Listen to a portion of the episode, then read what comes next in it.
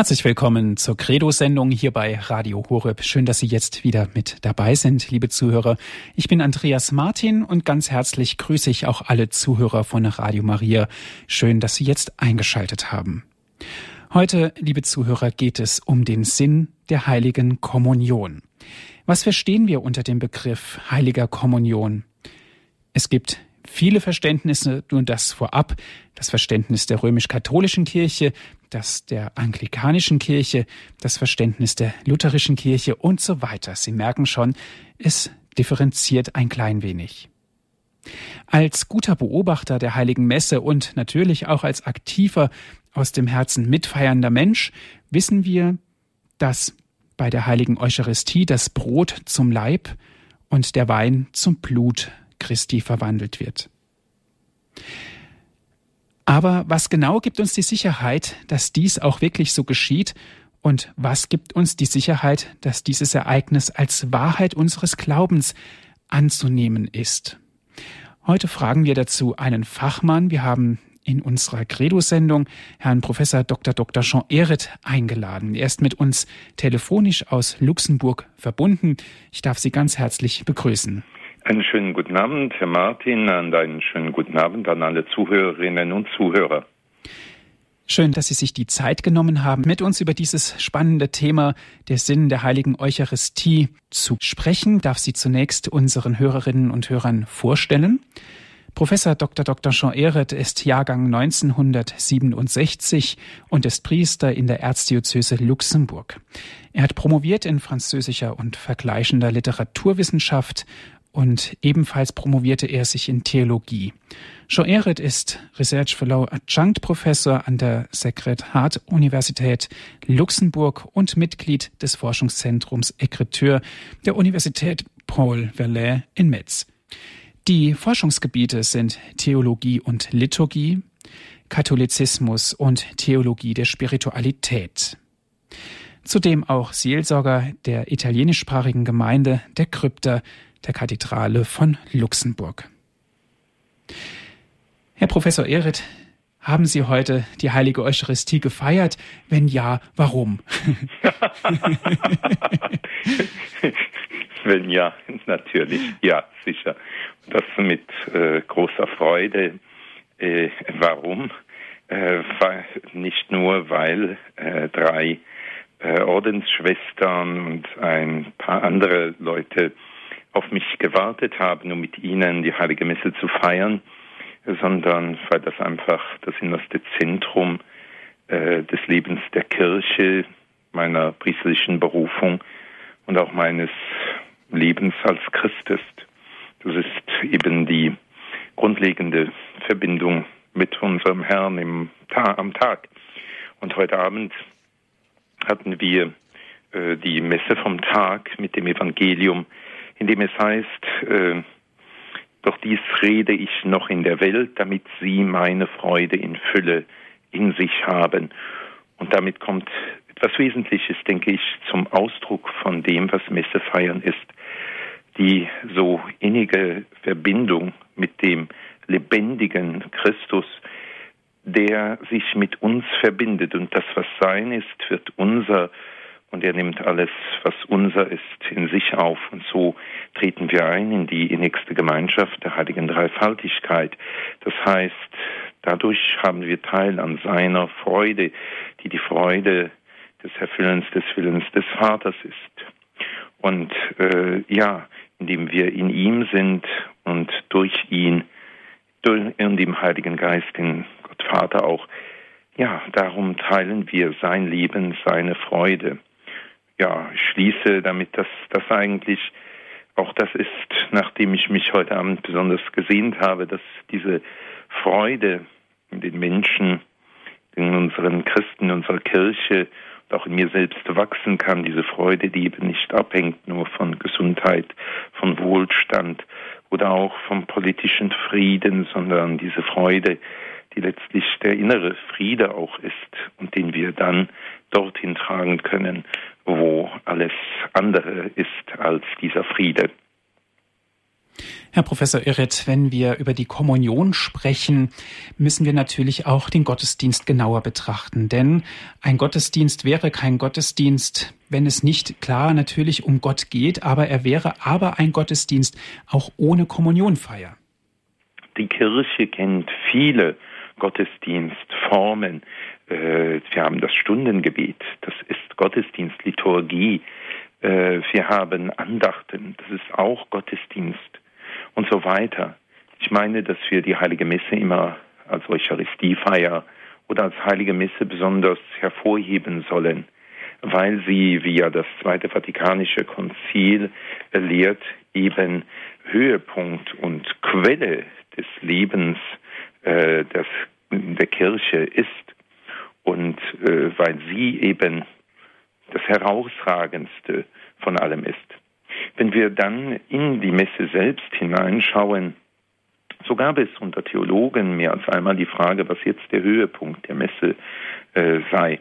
Äh, ob das die Wandlung sei, der Teil, wo eben das Brot zum Leib und der Wein zum Blut Christi wird, oder ob es die Kommunion, die Teilnahme äh, der vorbereiteten Gläubigen, äh, der Empfang des Sakramentes ist. Äh, es gibt keine Kommunion ohne Wandlung.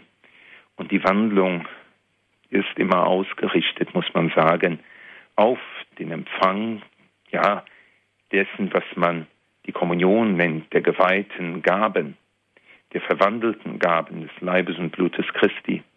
Christus macht sich ja selbst gegenwärtig, damit die Menschen ihn empfangen können, damit er seine Speise äh, damit er ihre Speise fürs Leben ist. Und äh, deshalb ist das eigentlich eine etwas, äh, ja, ja, Haarspalterei würde ich nicht sagen, aber äh, falsche äh, Fragestellung, weil wir da so einzelne Teile eben äh, herausnehmen sonst. Also Eucharistiefeier ist auf die Teilnahme an der Kommunion natürlich dann ausgerichtet. Aber man darf das nicht dann so sagen, ja, früher war es die Wandlung und heute ist es die Kommunion. Also diese Gegenüberstellungen von früher und heute, gegen die wehrt sich ja auch unser äh, Heiliger Vater sehr stark. Mhm. Die Fragestellungen haben sich natürlich im Laufe der Jahre auch geändert. Insofern sieht man auch und spürt vor allen Dingen auch die Aktualität der Theologie.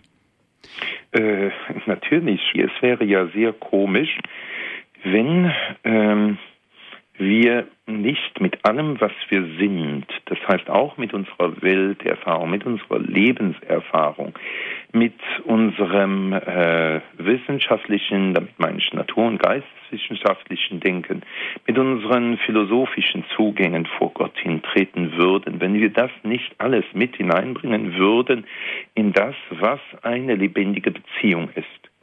Und dass ich diese Beziehung immer tiefer anders verstehe, wenn ich eben auch wachse oder wenn ich sonst etwas hinzukomme, äh, dann ist das ja normal. Sie, ich denke, das können wir ja per Analogie sozusagen äh, ganz einfach äh, auch aus menschlichen Beziehungen schon herauskennen.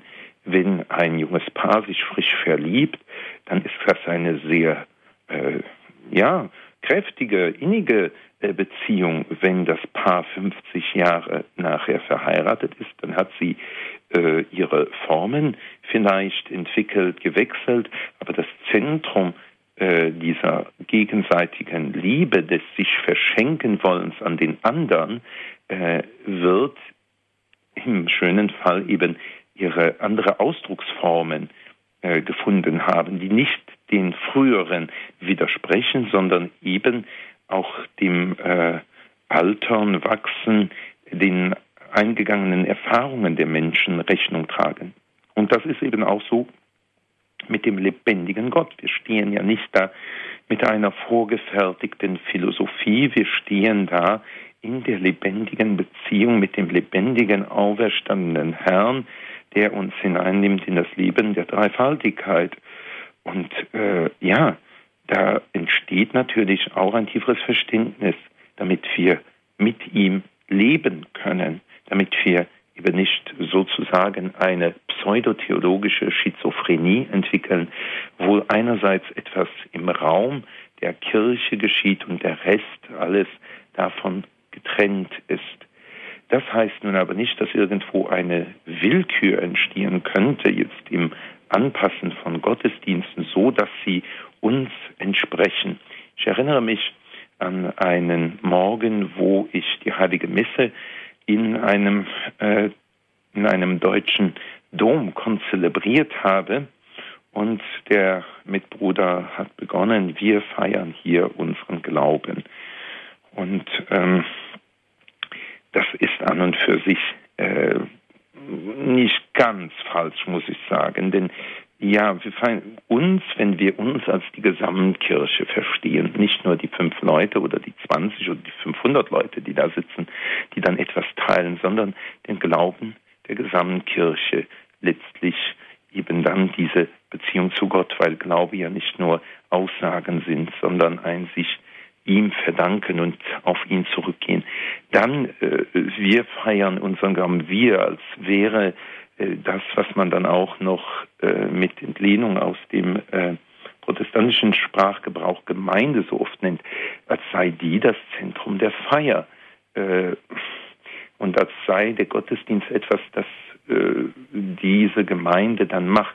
Ich habe ganz provokant nachher zum lieben Mitbruder gesagt, sage, wissen Sie, wenn, wenn da die Gemeinde ihren Glauben feiert, wenn Sie eines Morgens dann nicht auftauchen, dann wird die Gemeinde auch sagen können, na ja, äh, wissen Sie, Herr Schmidt oder Herr Müller, äh, der Herr Kaplan ist jetzt nicht da, aber wir feiern unseren Glauben, deshalb können Sie jetzt vorne hingehen und das dann auch tun, weil wir Sie ja dann auch dahin schicken. Mhm. Äh, das ist es ja aber nicht. Es ist Christus selber, der uns ruft, der handelt, der an uns handelt, der uns verwandelt.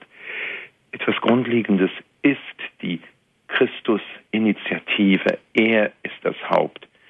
Deshalb ja auch unser äh, sakramentales äh, Verständnis des Weiheamtes, das in dem geweihten Christus selbst an uns handelt. Und ich denke, daraus äh, kommt dann auch, dass diese äh, die Form der heiligen Messe äh, eingehalten werden muss dass wir uns in die Form hineingeben und nicht die Form uns sozusagen anpassen. Äh, in den 20 Jahren meines priesterlichen Dienstes äh, musste ich auch öfters dann äh, versuchen zu erklären, äh, warum wir nicht die äh, Texte der Heiligen, der Heiligen Schrift durch irgendwelche anderen Texte ersetzen während der Heiligen Messfeier Sonst wird der Altar letztlich zur Projektionsfläche unserer Wünsche und Bedürfnisse und Feuerbach wartet sozusagen da und lacht uns aus. Es ist immer wieder eher das Herausfordernde und Überfordernde der Begegnung mit Jesus, der einerseits ganz wirklich unser Bruder ist, aber der ganz andere, der mhm. ganz andere, der uns deshalb allein den anderen Horizont auf die Ewigkeit aufmacht, auf das Leben der Dreifaltigkeit. Ich meine, so langsam wird den Leuten irgendwo sagen, der redet dauernd vom inneren Leben der Dreifaltigkeit, aber das ist letztlich der Ort, der theologische Ort christlicher Existenz. Und äh, da, denke ich, äh, finden dann eben auch die liturgischen äh, Vorschriften, haben da ihre tiefe Begründung in dem, dass wir einerseits ja, sicherlich im Laufe der Zeit äh, auch ja, Anpassungen angenommen haben. Das äh, kann man schön auch im, äh, wie heißt es, im Katechismus, auch im Jukat äh, noch nachlesen, wo das auch nochmal erklärt wird. Aber auf der anderen Seite, dass wir uns von Christus bewegen lassen, uns von ihm herausfordern lassen, über herausfordern in das ewige Leben hinein. Und dann können wir wieder in, den, in äh, die Welt hineinkommen, anders verwandelt.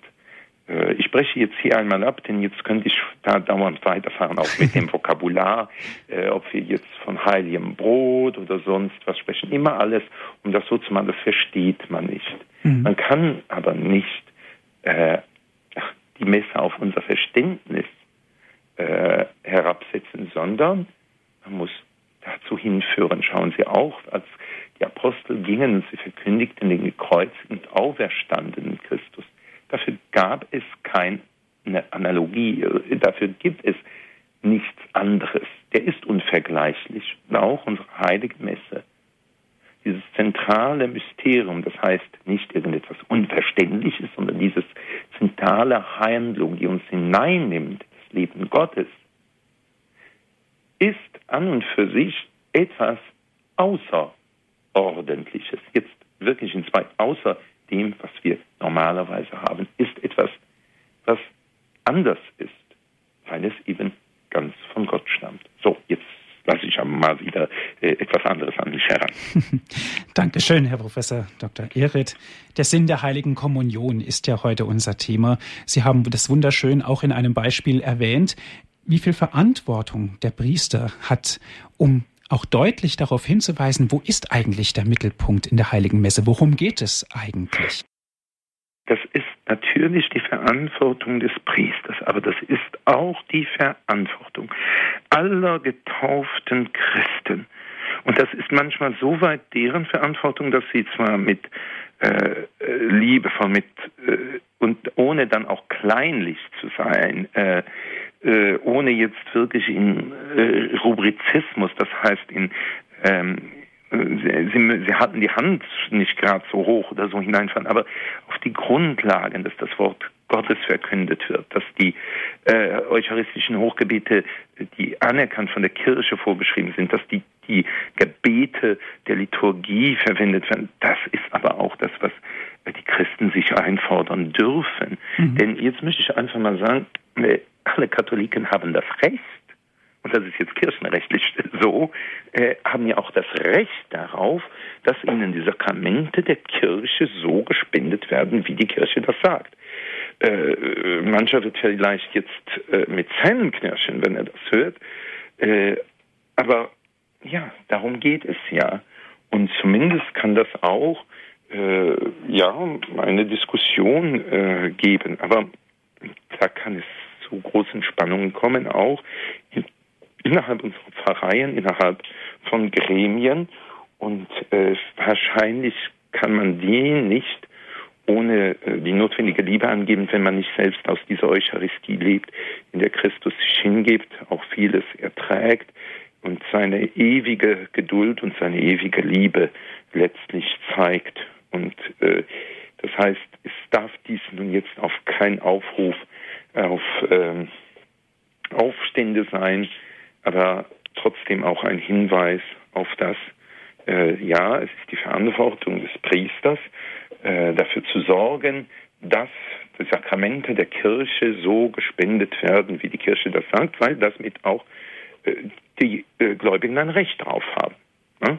Und auf der anderen Seite, äh, ja, sind es ja oftmals, naja, dann auch, dass es vom Altar her das andere kommt. Aber ich bin nicht hier, um irgendwo über äh, zu meckern, sondern wir wollen uns wirklich mh, hm, eher aus dem Schönen heraus bewusst werden, das Positive darstellen und dadurch ja, äh, ja den Weg auch dazu finden, äh, dass die Heilige Messe so gefeiert, würdig mit vollzogen wird, äh, wie das ist. Aber ich weiß, dass manche Leute äh, da auch ja auf Granit beißen oder dann eben diese mhm. Gegenüberstellung kommen. Ja, früher war das, wissen Sie, das hat sich ja alles geändert.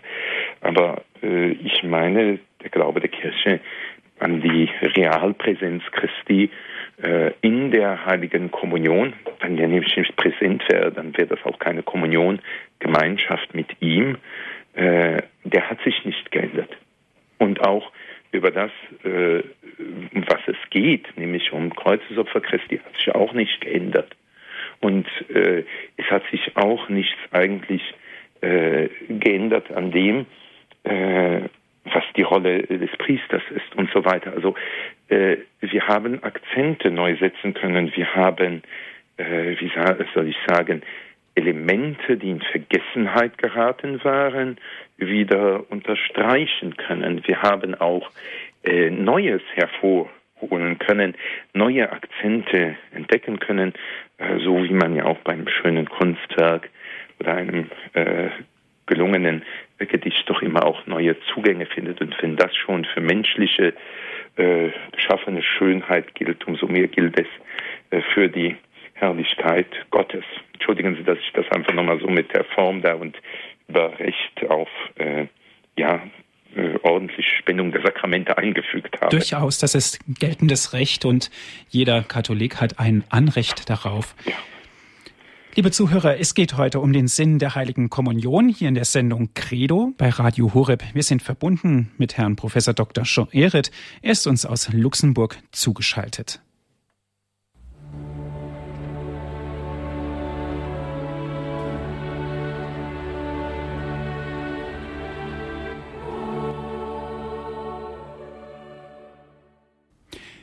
Sie haben eingeschaltet in der Sendung Credo hier bei Radio Horeb, liebe Zuhörer. Ich bin Andreas Martin.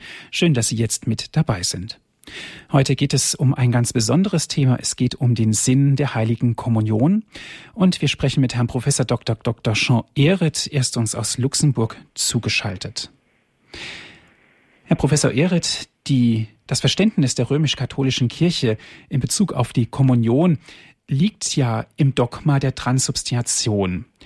Der Priester konsekriert in der heiligen Kommunion durch das Aussprechen der Einsetzungsworte und für eine große Besonderheit halte ich es durch die Kraft des Heiligen Geistes während des Hochgebetes ja die Opfergaben zu Leib und Blut Christi.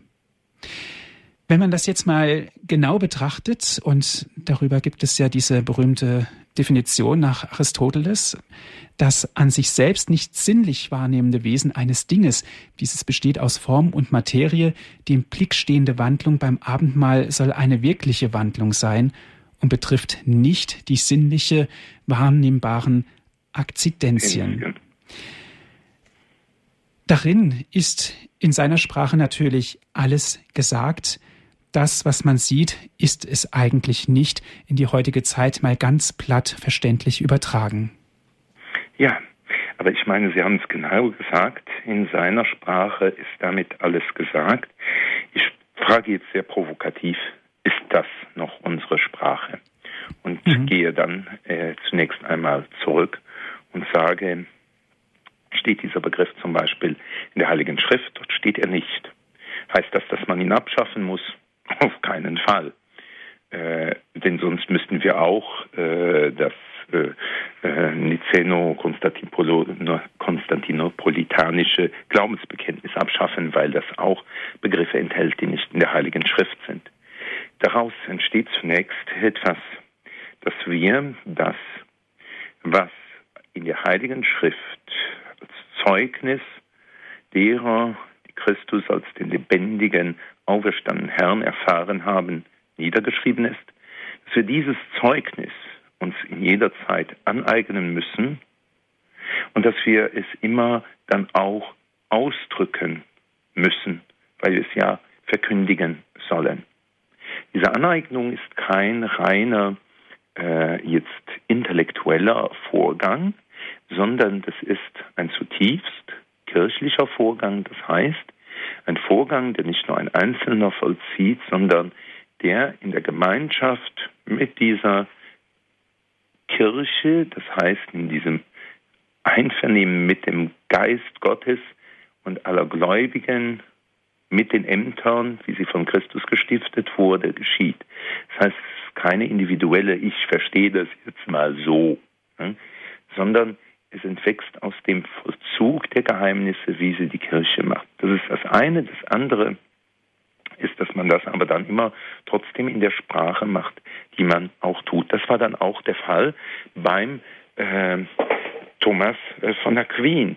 Äh, zu seiner Zeit wurde die aristotelische Philosophie neu rezipiert. Sie stellte viele theologische Aussagen in Frage und äh, was Thomas dann tat, war nicht einfach jetzt mal äh, diese Philosophie zu verdammen und zu sagen, so, das ist falsch, sondern er studierte sie. Wir besitzen von Thomas von Aquin wichtige Aristoteles-Kommentare, wo er äh, das Realitätsverständnis äh, das aristotelische Arist äh, äh, Verständnis untersucht, kommentiert und sich in dieses hineinarbeitet. Und dann geht er hin und greift auf dieses ganze Repertoire, auf dieses ganze Verständnis zurück, das dann zu einem gewissen äh, Teil äh, zur ja, Wissenschaftssprache seiner Zeit geworden war.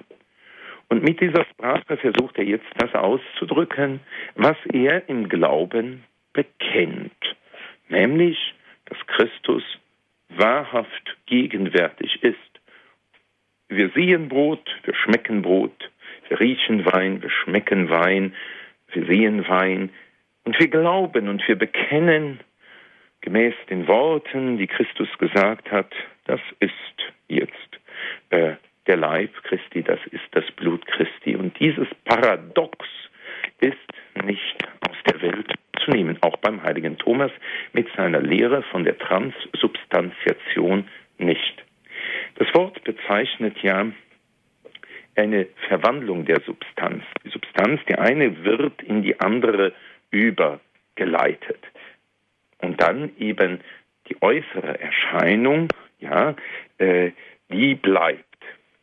So versucht Thomas eben mit dieser aristotelischen Sprache dem Rechnung zu tragen, was er im Glauben hat. Ich habe das jetzt noch einmal wiederholt, weil es nicht darum geht, dass er jetzt äh, sozusagen den Glauben verändern wollte. Vielmehr geht er hin und macht einen ja, Fehler, der ihn wahrscheinlich im Philosophieexamen, im rein aristotelischen Philosophieexamen hätte durchfallen lassen. Denn er behauptet tatsächlich, die Akzidenzien würden ohne die Substanz weiter bestehen. Das mhm. heißt, die Akzidenzien des Brotes, das heißt, wie es aussieht, wie es schmeckt äh, und so weiter, bestehen ohne die Substanz des Brotes weiter. Äh, da geschieht für ihn ein Wunder. Denn das gibt es bei Aristoteles nicht. Es gibt keine Akzidenzien, die ohne Substanz bestehen. Und da sehen wir sehr schön, wie eine gewisse ja, Wirklichkeitsvorstellung, wie ein gewisses Vokabular, dann aber durch den Glauben umgeformt werden. Das heißt, das grundlegende Paradox findet auch hier statt. Und er sagt dann, das ist ein Wunder. Das kann man nachlesen in dem dritten äh, Teil seiner Summa Theologie in der Questio 75. Ähm, ja, heißt das wir dann sagen sollen, schön, der Thomas hat das damals so gesagt, ähm, dann, ja, heute nennen wir das dann anders. Die Kirche hat, wie Sie es eben auch ausgesprochen haben, diesen Begriff aber dann in ihre offizielle Lehre mit hineingenommen und äh, verwendet den Begriff, ja, weil er eben das auf den Punkt bringt, dass es hier nicht nur um das geht, was wir vielleicht von uns aus in dieses Brot hineinprojizieren würden. Ähm, ja, wenn das dann nun für mich so ist, dann, äh, dann ist das so. Äh, wenn es für dich nicht ist, dann ist es für dich halt irgendein Crackers oder ich weiß nicht was. Äh, es geht der Kirche darum zu sagen, hier bei der heiligen Wandlung geschieht etwas. Christus selbst handelt. Jetzt sind wir wieder bei der Christus-Initiative und dort, wo Christus handelt, geschieht das immer in Eintracht mit der äh, heiligsten Dreifaltigkeit.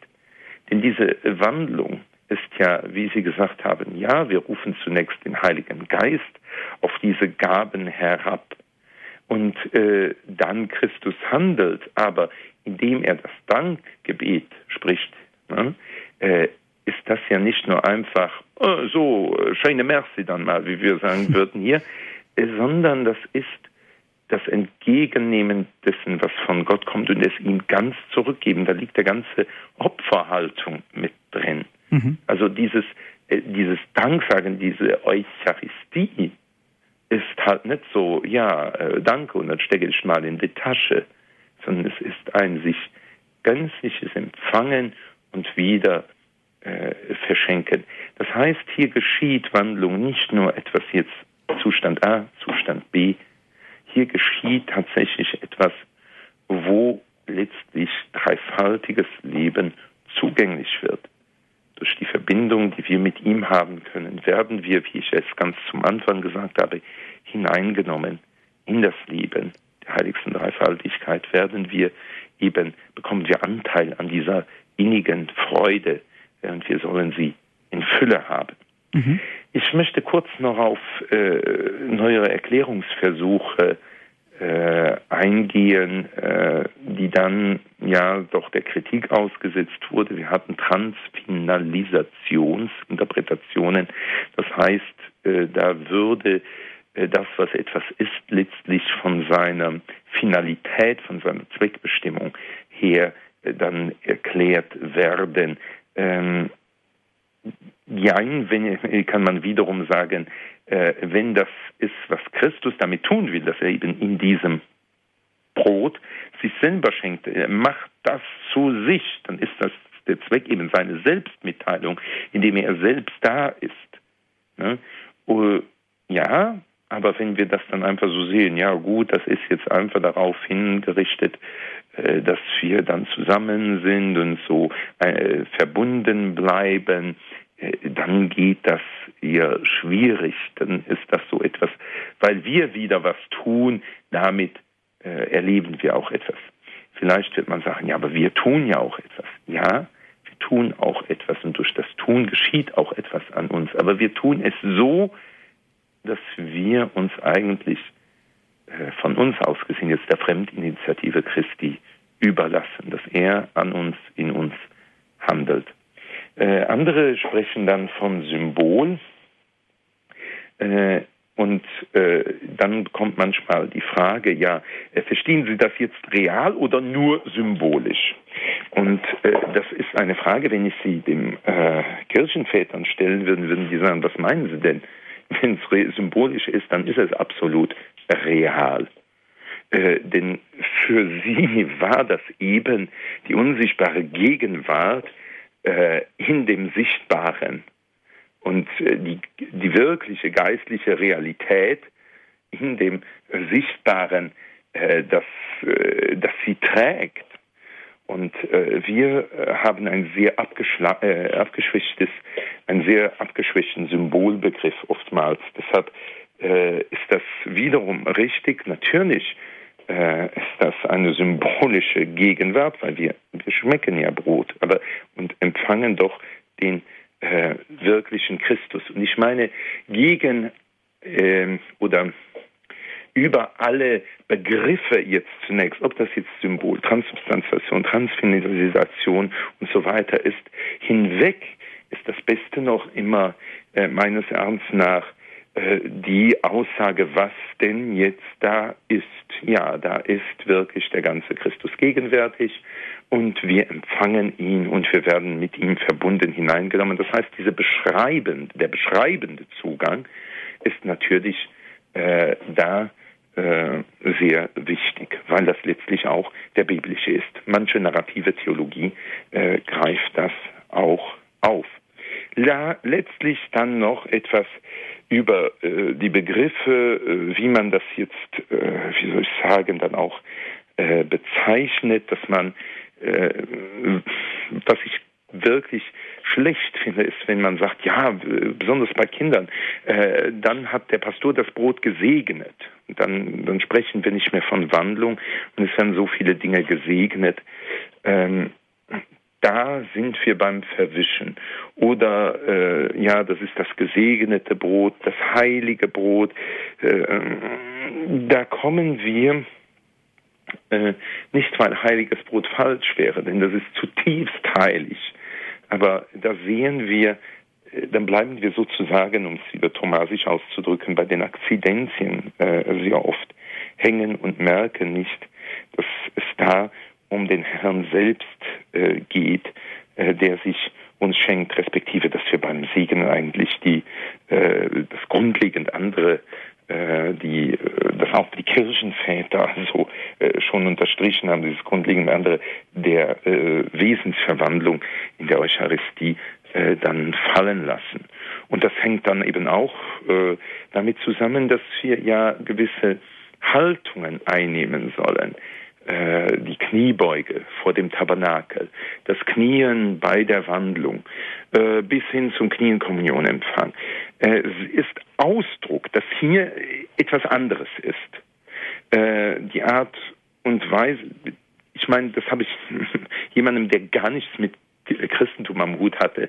Ich sage, schau mal, äh, hier habe ich eine ganze Dose äh, dieser Oblaten in der Sakristei stehen, äh, die bewege ich hin und her und so weiter. Nach, dann pass mal auf, ab dem Moment, dann kniee ich auf einmal. Dann siehst du, dass ich da vor dem, was du als Brot siehst, die Haltung annehme, die ich nur vor Gott annehme. Äh, weil dann siehst du das auf einmal. Ah, ah, das machst du von dem Brot? Nee, das mache ich nicht vom Stück Brot, das mache ich vom lebendigen Gott, der da, äh, lebendigen Sohne Gottes, der da gegenwärtig ist. Ach so, da ist was. Und dann kommt man doch in eine andere Diskussion. Dann kommen eben auch die Gefäße dazu. Also, dass man, äh, wie soll ich sagen, äh, wenn das im Ziborium, im Speisekelch aufbewahrt wird, äh, dass eben die Schönheit des liturgischen Gerätes etwas zum Ausdruck bringt, auch von dem göttlichen Glanz, der sich darin versteckt und, äh, und zeigt. Ich meine, wir dürfen und können Eucharistie, wir können die heilige Kommunion, wir können das Verständnis ihrer tiefsten Wirkung nicht meinen, mit einem Begriff zu erfassen, sondern müssen es wieder im Gesamtvollzug sehen, im liturgischen Gesamtvollzug, aber dann auch in äh, einem größeren theologischen Duktus. So, das mhm. war jetzt ein etwas längerer äh, Weg, aber ich denke, er ist sehr wesentlich, weil wir eben dort ihm begegnen, weil es das Allerheiligste ist, was ja auch ein schöner Name noch ist. Ne? Und äh, weil wir, ja, weil er sich uns schenkt. Er wird für uns zur Speise und so weiter. Und das geht alles nur, wenn ich nicht mich selbst wie Baron von Münchhausen da mit irgendwelcher Fremdprojektion über Wasser zu ziehen versuche. Mhm. Und ganz wesentlich, um nicht zu sagen auch ein Riegel vorgeschoben, hat auch das Konzil von Trient das vierte Laterankonzil und die Lehre der hochscholastischen Theologie bekräftigt. Denn durch die Konsekration des Brotes und Weines geschieht eine Verwandlung der ganzen Substanz des Brotes in die Substanz des Leibes Christi, unseres Herrn, und der ganzen Substanz des Weines in die Substanz seines Blutes. Diese Wandlung wurde von der heiligen katholischen Kirche treffend und im eigentlichen Sinne Wesensverwandlung genannt.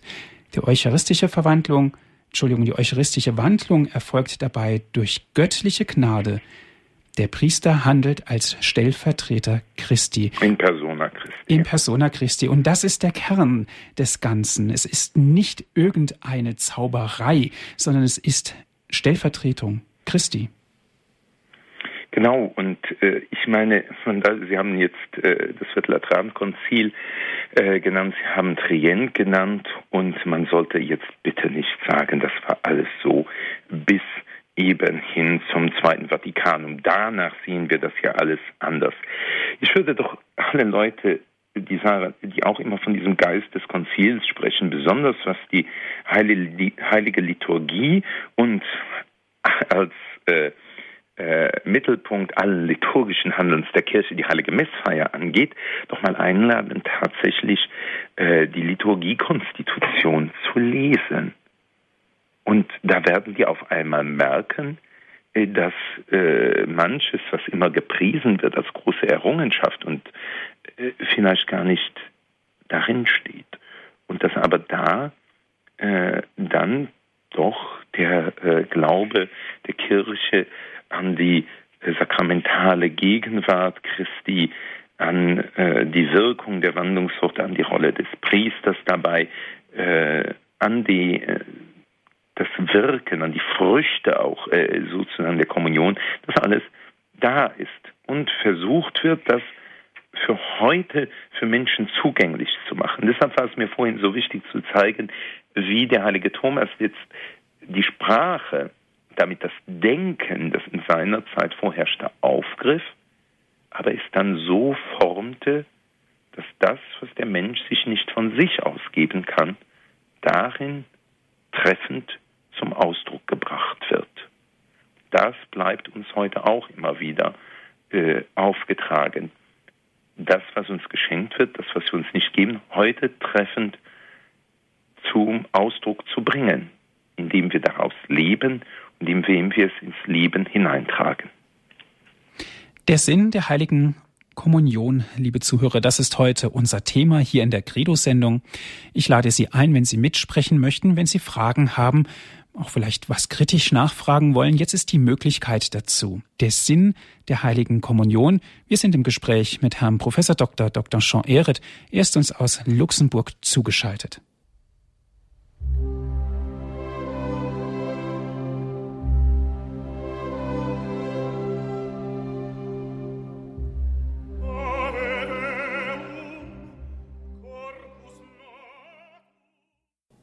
Herzlich willkommen in der Credo-Sendung hier bei Radio Horeb, liebe Zuhörer.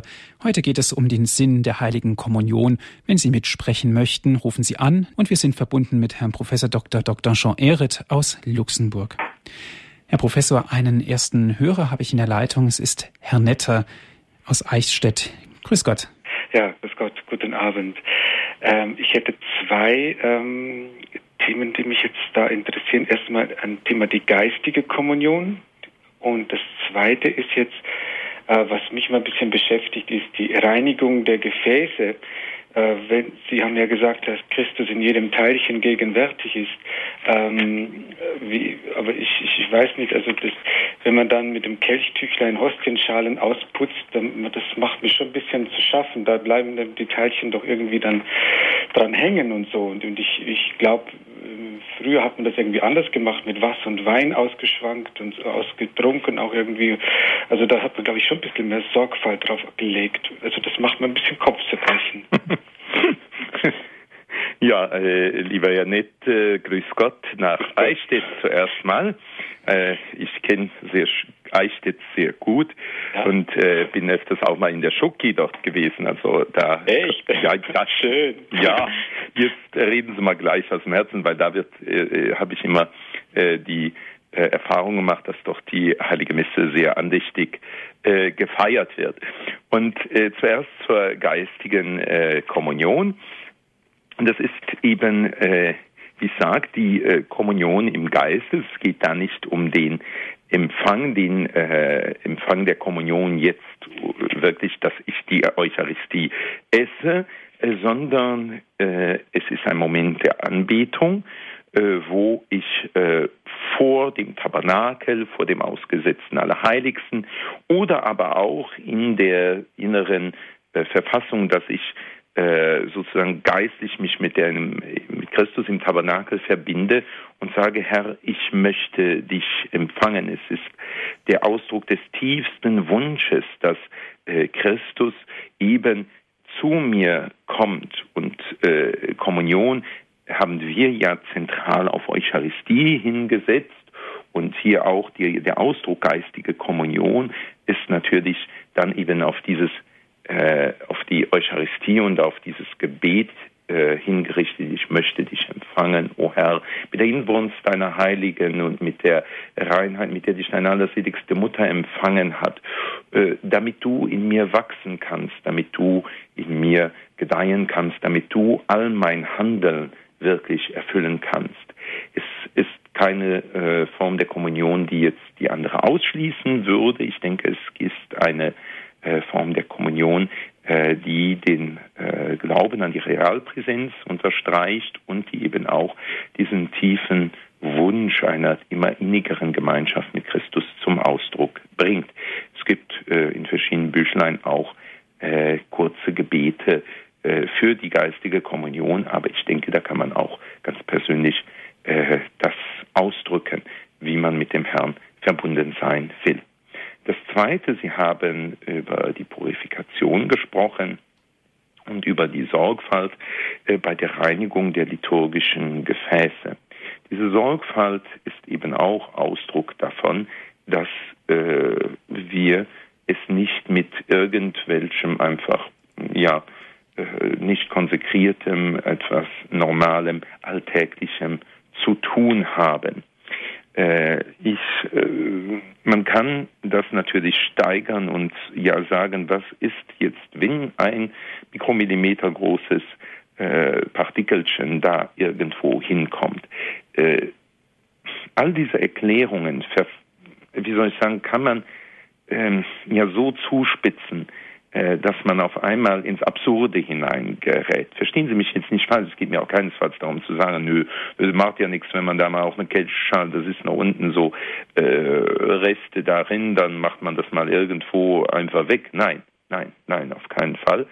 Äh, wie gesagt, die Sorgfalt soll daran sein. Normalerweise werden äh, ja auch die Kelchtücher nicht einfach mit anderen, äh, wie heißt es jetzt, ähm, äh, anderen äh, Dingen zusammen gewaschen, sondern äh, die sollen getrennt gewaschen werden. Es gibt auch eine römische Vorschrift, die sagt, man soll die Kelchtücher, äh, die man eben dann auch benutzt, um die Hostienschale zu reinigen und äh, die übrigen Partikel in den Kelch, bevor man den purifiziert mit Wasser, äh, dann hineingibt, die sollen zuerst in Wasser gewaschen werden, das dann in die Erde geschüttet wird. Also äh, da gibt es schon Vorschriften, äh, die diesen Respekt eben dann unterstreichen. Auf der anderen Seite möchte ich, wie gesagt, warne ich dann davor, dass man meint jetzt also dieses, dass man sich mehr auf die, die kleinen Partikel konzentriert, wie eigentlich auf das, um was es Christus geht, nämlich sich als Speise äh, dann auch dazu reichen.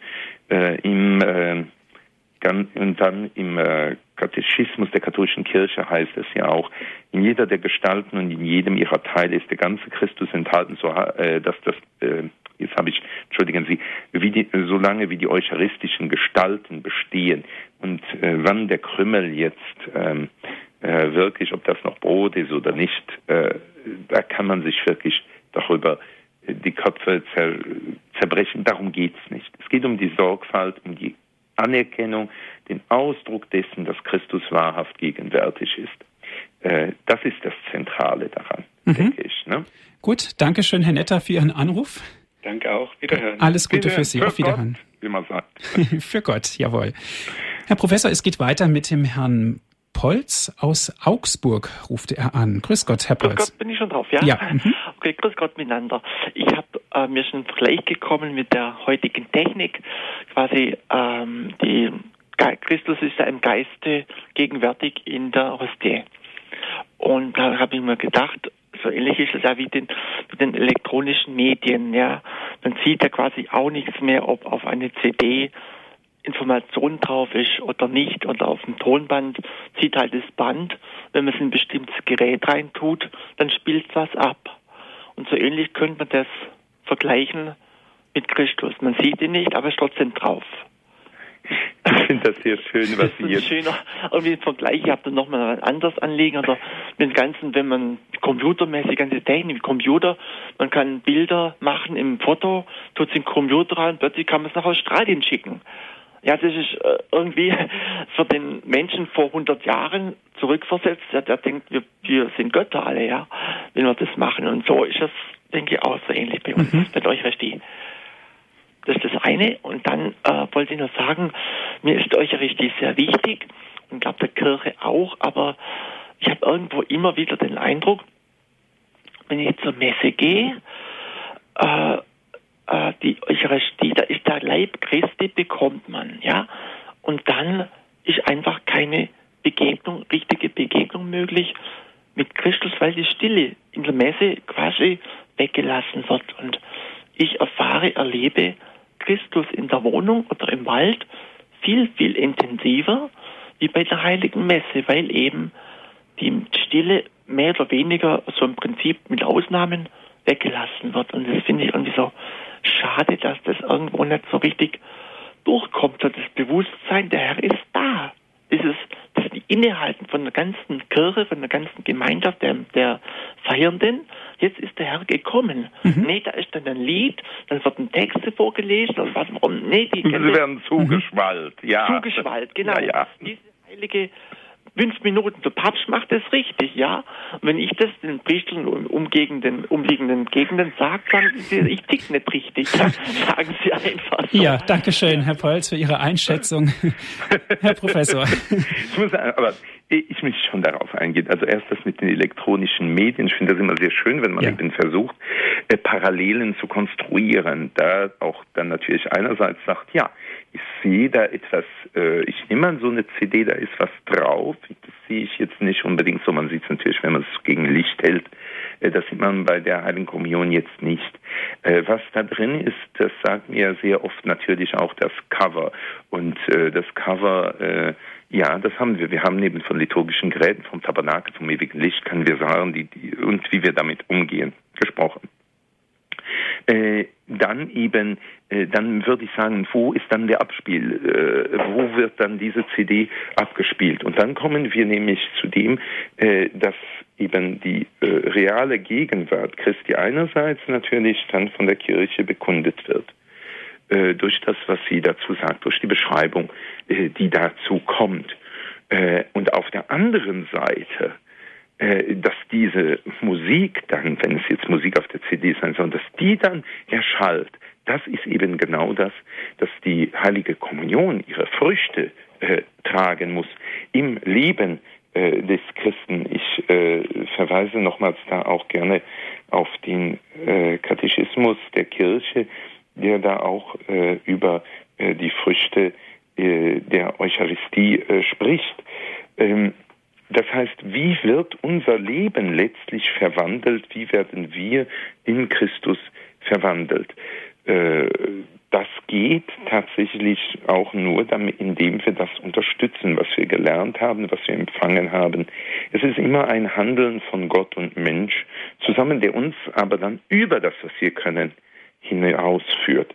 Äh, deshalb äh, kann ich natürlich auch sagen, wissen Sie, so ein CD äh, hat der Vergleich hinkt natürlich dann wiederum, weil alle Vergleiche natürlich äh, hinken, äh, weil es so äh, viele CDs mit so vielen Aufklebern gibt. Wir haben hier nur einzelnen. Es ist auch der gleiche Christus, der wirklich überall gegenwärtig ist. Das können wir faktisch nicht so sagen. aber ansonsten ist damit sicherlich schon äh, ein Vergleich äh, dann äh, getroffen, der anregen kann zu verstehen, äh, nicht sichtbar und auch gegenwärtig und eben, wenn man das Ausklingen, das Wirken, äh, zum Beispiel die, die Nächstenliebe, die man darin schöpfen muss, äh, ja, dann auch der Zugang, diese, diese Gratuität, das sich verschenken um des ja Christus aus Liebe und nicht irgendetwas, weil es verdient ist und so weiter. Mhm. Und das führt uns sehr weit. Und da komme ich auf den zweiten Punkt, den der Herr aus Augsburg angesprochen hat, nämlich sagt er, ja, wir empfangen Christus ist da, wir empfangen ihn und dann kommt es von der tausend Sachen, da gehört die Stille dazu, der Heilige Vater unterstreicht das auch immer wieder. Und da gehört aber dann natürlich auch das, was wir vorhin hatten, die geistige Kommunion, äh, dann das Bestreben einer Bekehrung, um nach dem äh, empfangenen Geheimnis zu leben, das gehört auch dazu. Also es ist ja keine Magie. Es ist ja keine Magie, es ist Christus, der bei mir Einzug hält. Und äh, das setzt dann voraus, dass ich mich so vorbereitet habe, als dass ich eben auch ja, aus dieser Gemeinschaft heraus lebe. Äh, und wie soll ich sagen, nochmals Vergleich mit äh, auch Freundschaft oder Ehe, äh, was einen Menschen verändert, ist das, wenn er sagt, der ist jetzt in meinem Leben, der ist wirklich gegenwärtig und äh, indem ich ihm äh, mit ihm Umgang pflege, indem ich mit ihm bin, äh, deshalb verändere ich mich. Das heißt, hier wird natürlich auch die Kommunion dann nicht losgelöst von den anderen äh, Gemeinschaften, Kommunion, Momenten, die wir mit Christus haben, im persönlichen Gebet, im Lesen der Heiligen Schrift, im Dienst an den Armen, im selbstlosen Verschenken, im Ertragen des Unrechtes, im Aufopfern dessen, was uns schwer fällt, in der Sorge um die Kirche und so weiter. Äh, das gehört alles dazu. Die, die, die Eucharistiefeier ist Quelle und Höhepunkt. Wir führen es auf sie hin auf das, was man theologisch noch viel vertiefen müsste. Äh, und wir leben daraus, verstehen das andere. Das empfängt daher seine Kraft. Ich meine, das ist wichtig. Mhm. Das nämlich noch mit einem äh, Wort eben äh, da schließen. Man könnte sagen, ja, jetzt sagen Sie, Sie müssen noch in die Theologie da tiefer hinein, um die in die äh, Theologie der Aneignung äh, dessen, was überhaupt äh, am, am Kreuz geschieht. Äh, sicher. Äh, warum habe ich aber insistiert? Warum haben wir heute Abend insistiert auf die reale Gegenwart? Äh, weil das doch äh, etwas Grundlegendes ist. Man könnte sagen, ja, dann Gemeinde, dann hätten sie doch viel mehr reden können über, äh, wie dann wirklich die Gemeinschaft in der Pfarreien steht, dadurch, dass wir da sind. Ja, äh, wir können das aber auf einmal, äh, wenn, wenn die reale Gegenwart nicht da ist, dann berufen wir uns auf einmal nur noch auf irgendwelche Werte, die dann aber kein Fundament, keine Wurzeln mehr haben. Und dann ersetzen wir sie, weil wir das auch sonst wo finden und wir verlieren auch das Spezifische. Also wie gesagt, was heute Abend, äh, da müsste man noch dann tatsächlich äh, viel über das Pascha-Mysterium, äh, über äh, das Sakramentum Pascale, wie es eben heißt, und äh, selbst noch äh, vertiefen. ja. ja. Herr Professor, die Zeit rast wirklich davon. Ja, dann drücken Sie doch mal auf die Bremse. Herr ja, Martin. ich versuche es schon die ganze so Zeit. Bitte. ähm, eine Frage noch zum Schluss, wenn auch bitte kurz antworten. Eine Dame hat mich gerade auch befragt, wie ist das denn zum Beispiel der Priester in einem Altenheim weiß nicht genau, sind die Menschen katholisch, evangelisch überhaupt getauft und so weiter und spendet die Kommunion. Ja. Dieser Zwiespalt kam da etwas zur Sprache. Also äh, es gibt die Grundregel, dass äh, der die Kommunion empfangen darf, der in der vollen Gemeinschaft mit der katholischen Kirche und im Stand der Gnade ist. Punkt. So. Äh, dann geht es aber auch, dass äh, wenn jetzt jemand da ist im Altenheim und der ist vielleicht evangelisch, der sitzt, der kommt zur Messe. Das muss man ja auch mal sagen. Ne? Oder er ist auf dem Krankenzimmer, wenn der Pfarrer mit der Krankenkommunion kommt. Und äh, ob, dann denke ich, äh, geht da zuerst mal das, der Geschenkaspekt vor. Ganz einfach gesagt, mhm. äh, das ist nicht zunächst einmal, äh, bitte zeigen Sie mir mal Ihren Taufschein. Ja. ja ich, so ganz einfach äh, ist es. Äh, das, äh, da kann man sagen, ja, aber dann übertreten Sie das.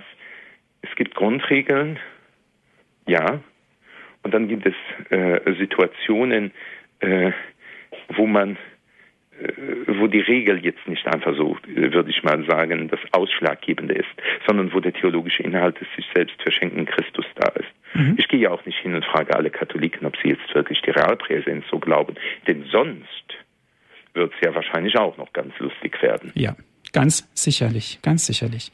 Herr Professor, herzlichen Dank. Es war hochinteressant gewesen. Dankeschön, dass Sie sich die Zeit genommen haben. Immer wieder gerne. Danke.